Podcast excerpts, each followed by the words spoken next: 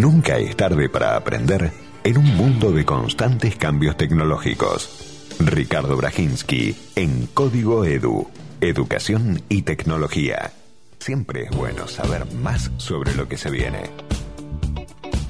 Bueno, un día particular para tenerlo a Ricardo, no suele estar los viernes con nosotros, pero ha pasado mucho y muy trascendente en materia de educación y tiene que ver con el retorno de los pibes a las aulas, así que Ricardo, gracias por estar y buen mediodía, ¿cómo te va? Igualmente, ¿qué tal, Diego? ¿Cómo estás? Sí, eh, fue así, ¿no? Una semana muy, muy particular, ¿no? Eh, negociaciones eh, a full, había que llegar a hoy, ¿no? Había que llegar bien a hoy, porque hoy van a ser todos los anuncios para lo que viene de la cuarentena.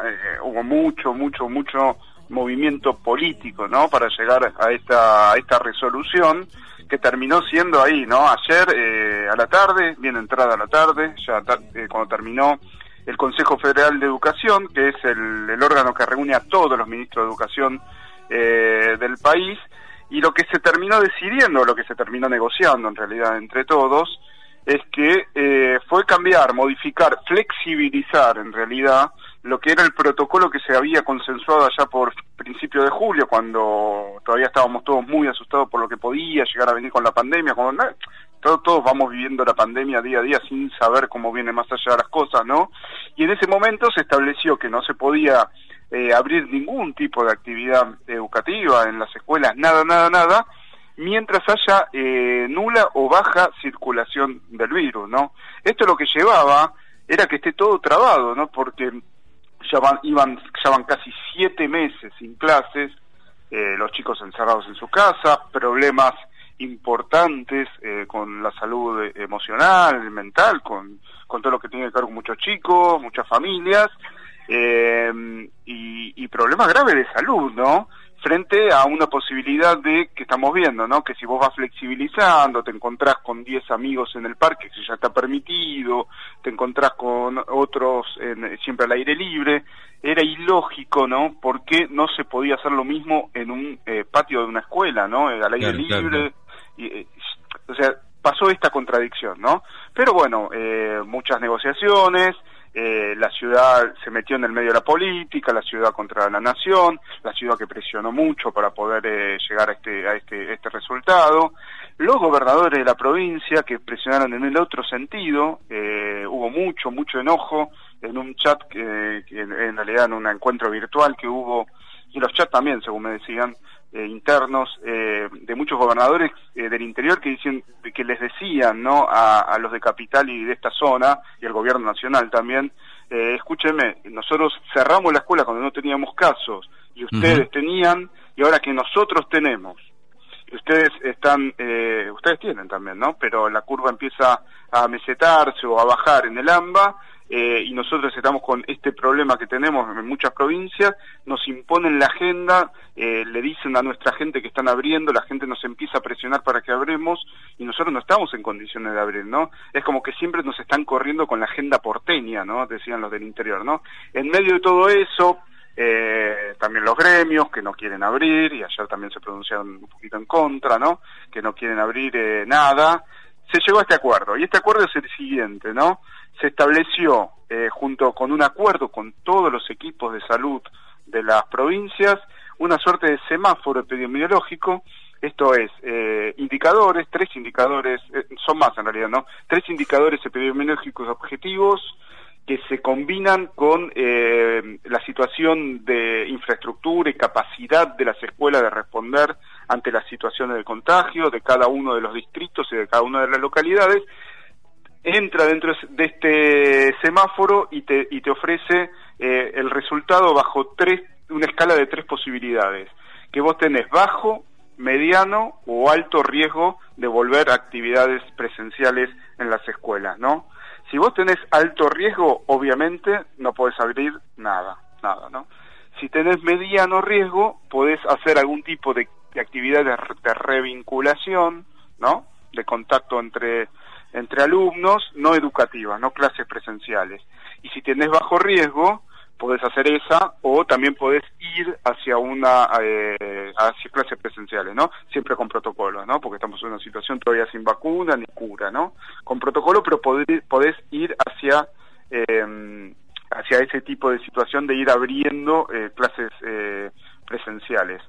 Se pasó el semáforo por cada uno de los distritos, la capital rapidísimo vio que le dio riesgo moderado, en realidad ya lo venían analizando, ya tenían los protocolos de antes, con la apertura en los patios de los colegios, todo, y dispuso inmediatamente que el martes que viene, el lunes es feriado, eh, ya empiezan a abrir las escuelas públicas, porque tiene riesgo moderado la, capital, empiezan eh, todo lo que tiene que ver con actividades de revinculación, ¿no? No se pueden eh, volver a las clases presenciales, pero el semáforo sí permite que los chicos se encuentren eh, con sus docentes, eh, en espacio de revinculación, ¿no? Entonces lo, lo, que decidió el gobierno de la ciudad de Buenos Aires es que ya a partir de este mismo martes eh, empiece estos espacios para los chicos que están terminando las escuelas primarias y secundarias. Va a ser, o sea, los que terminan séptimo grado y quinto año en la escuela media o sexto año en el caso que sean las escuelas técnicas.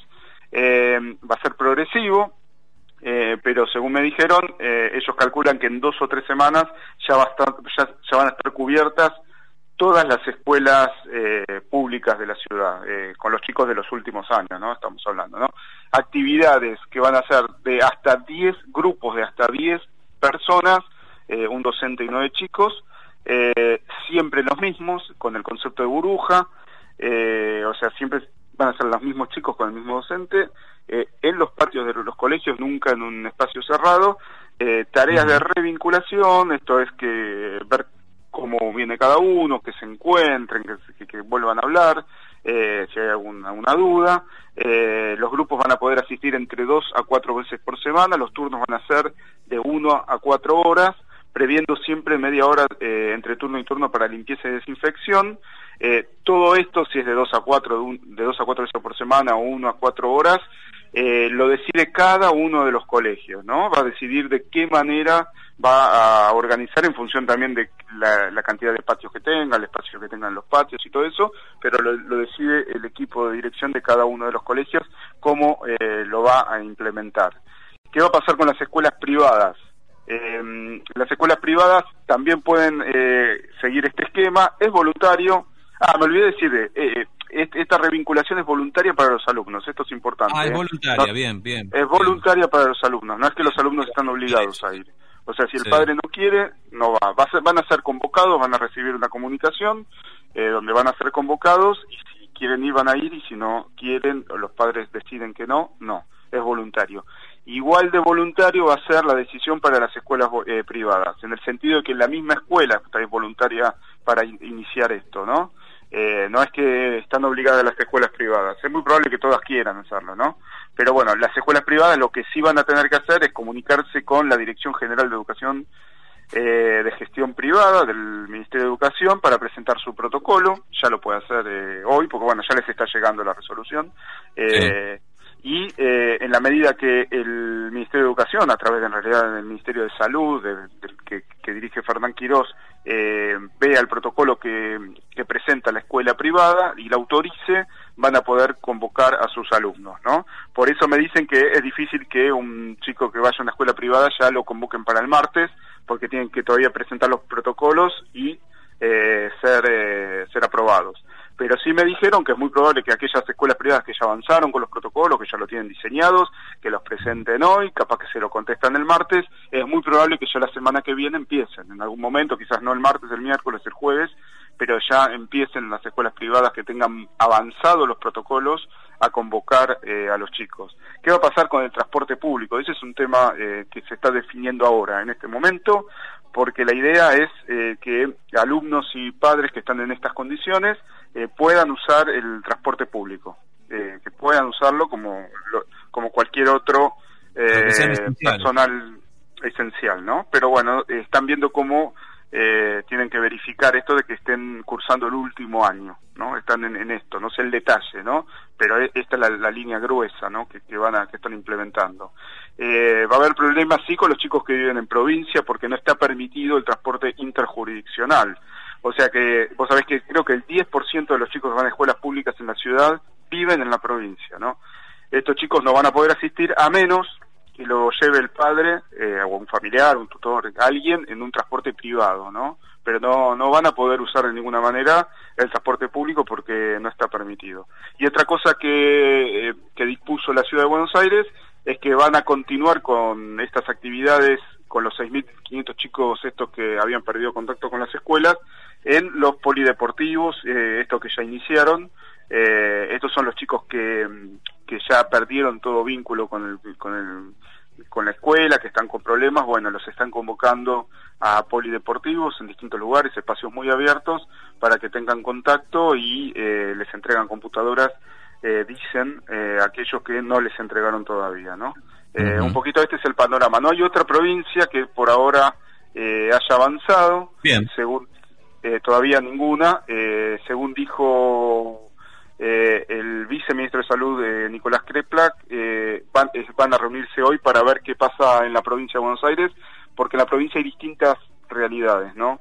Eh, ya descartaron que algún que los que los municipios de, de acá del AMBA vayan en la dirección de la ciudad pero sí es posible que abran en algunos distritos del interior donde realmente están están mucho mejor desde el punto de vista epidemiológico y este semáforo les da les da bien, les da bien, entonces es probable, según dijo él, que eh, vuelvan algún tipo de actividades eh, como las de la Ciudad de Buenos Aires, de revinculación educativa, en algunos municipios de la provincia de Buenos Aires.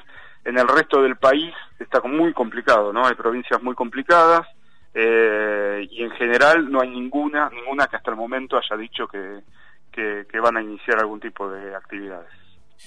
Bueno, Ricardo, gracias por tu tiempo, por estar hoy en un día tan especial y de tanta expectativa para aquellas familias y gente que tiene a chicos eh, en sus espacios dentro de las escuelas y que bueno, que vuelvan los pibes a las aulas este no deja de ser interesante, ¿no? Ojo con eso, no vuelven a las aulas, eh, vuelven a los patios, en realidad, ¿eh? Exactamente. las aulas... Exactamente. Ah, no digo para no generar confusión, no, las aulas no, van a tener una actividad que va a ser en espacios abiertos. Ah, Gracias Ricardo de nuevo y la seguimos la semana que viene. Un abrazo, chao, chao. Gracias, Ricardo Brajinski con su código EDU